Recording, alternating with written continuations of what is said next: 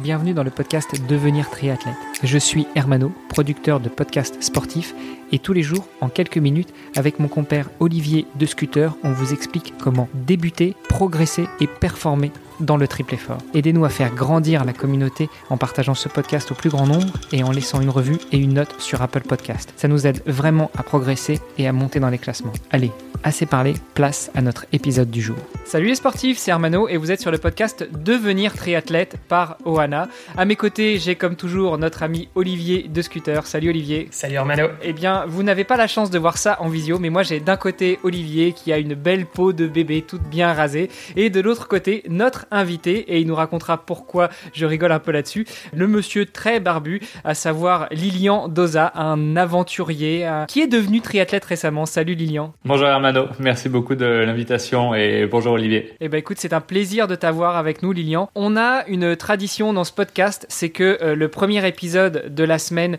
avec notre invité, on lui donne la parole pour qu'il se présente. Donc euh, ni une ni deux, le micro est à toi. Qui es-tu que fais-tu dans la vie? Quel sport pratiques-tu? Alors, une petite introduction, euh, toujours toujours très facile à faire. Euh, donc, je suis euh, Lilian, 36 ans, et je suis aventurier et entrepreneur euh, depuis maintenant euh, 5 ans euh, où je j'essaye d'équilibrer au mieux ma vie entre à la fois des aventures sportives et puis une vie à la fois de famille parce que je suis également papa de deux petites filles et euh, une vie de chef d'entreprise euh, où j'ai réussi à unifier à la fois ma passion pour le, le sport et pour l'entrepreneuriat. Wow, donc tu, tu te définis comme aventurier et entrepreneur ou entrepreneur et aventurier non, tu, tu, le mets dans quel sens? Ou alors un mix des deux, vraiment aventurier entrepreneur Finalement, c'est un petit peu la même chose. Voilà, je pense qu'il suffit de dire aventurier et un coup c'est aventurier euh, de l'entreprise et de l'autre côté c'est aventurier dans le sport. Et, et, quand tu dis que tu as pu combiner les deux, du coup tu, tu fais quoi de manière plus plus plus concrète? De manière plus concrète, c'est que euh, j'ai compris que euh, si j'enlevais un des piliers euh, de, de de ma vie, que ce soit euh, celui du sport, celui euh, euh, professionnel, alors celui de la famille, j'en parle même pas, celui-là il s'enlève pas. Mais en tout cas, s'il n'y avait pas tous ces éléments qui étaient réunis ensemble quasiment au quotidien, eh ben l'énergie était pas là. En tout cas, pas pas suffisamment pour que les, les projets avancent et et que finalement, bah, comme je, je le réalise souvent, c'est parfois quand je vais courir le matin que j'ai mes meilleures idées pour le boulot. Et puis c'est parfois au détour d'une réunion professionnelle que tiens, il y a une idée qui va germer euh, d'une aventure euh, en France ou ailleurs. Euh, donc ce, cet équilibre, il est, je m'en suis un peu aperçu par hasard. En tout cas, je, je le sentais peut-être au fond de moi, mais je l'avais pas clairement identifié. Et aujourd'hui, je, je vois vraiment ce que chaque compartiment apporte aux autres.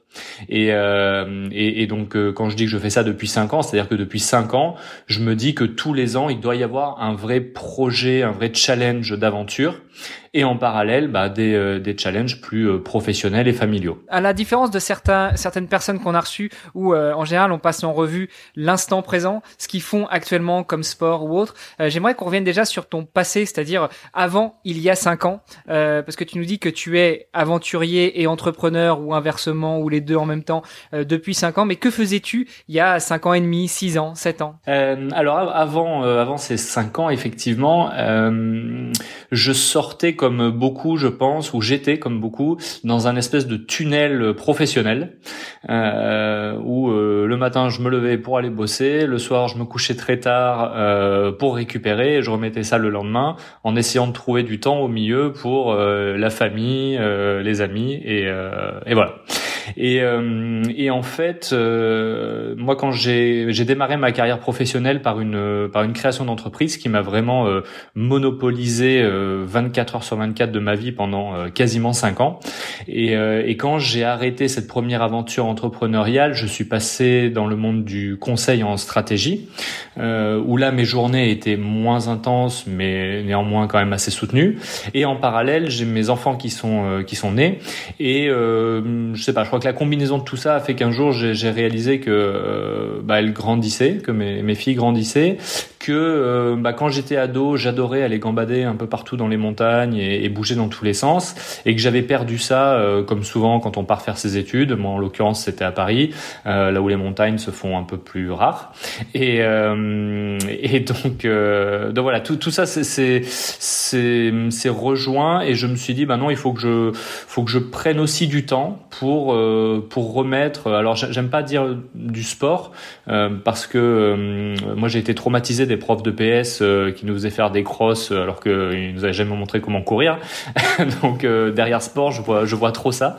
Et par contre, l'idée d'aller m'amuser à l'extérieur, c'est vraiment ce que j'ai voulu remettre dans mon dans mon quotidien. Et c'est ça qui m'a amené à faire mes différentes aventures.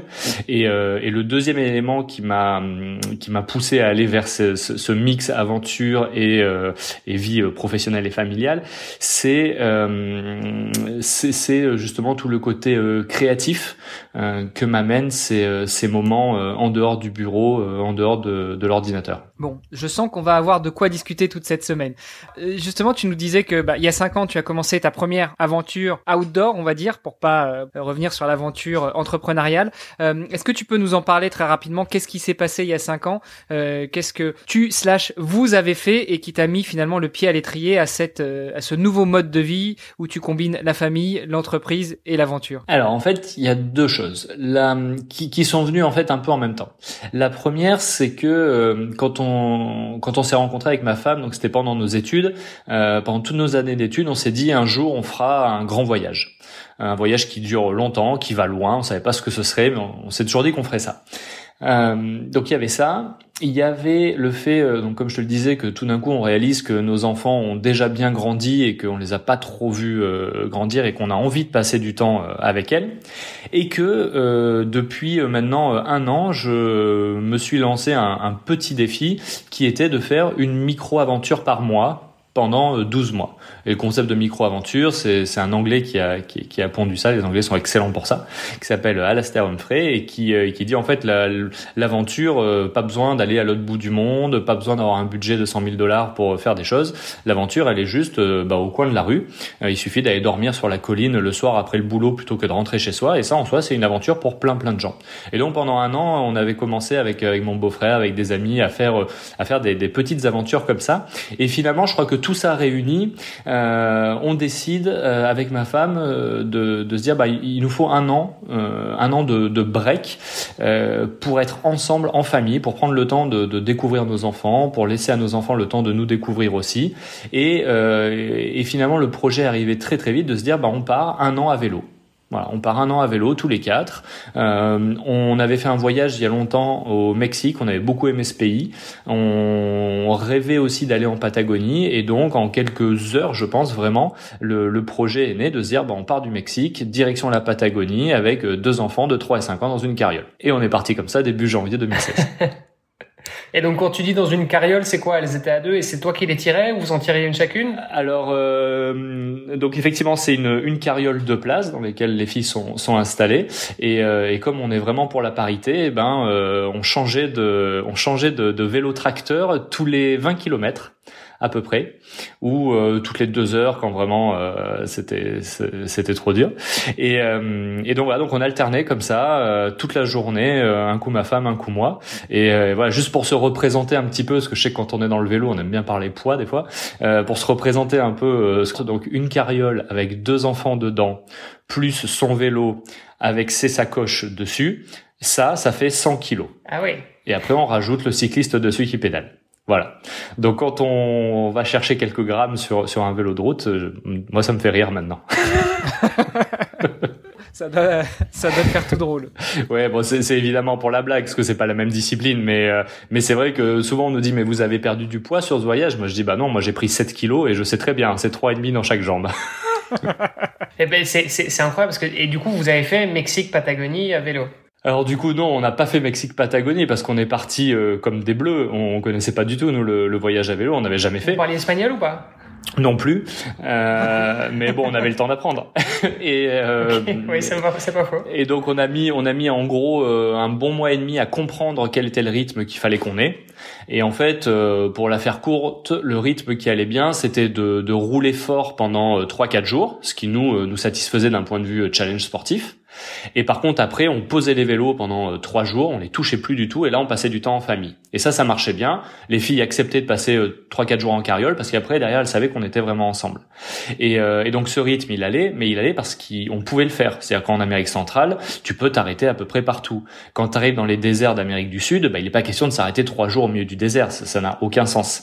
Et donc, arrivé au Panama, on a décidé de d'abandonner le projet d'aller plus au sud et de continuer à rouler en Europe, en se disant que finalement, on connaît assez, peu euh, notre propre continent.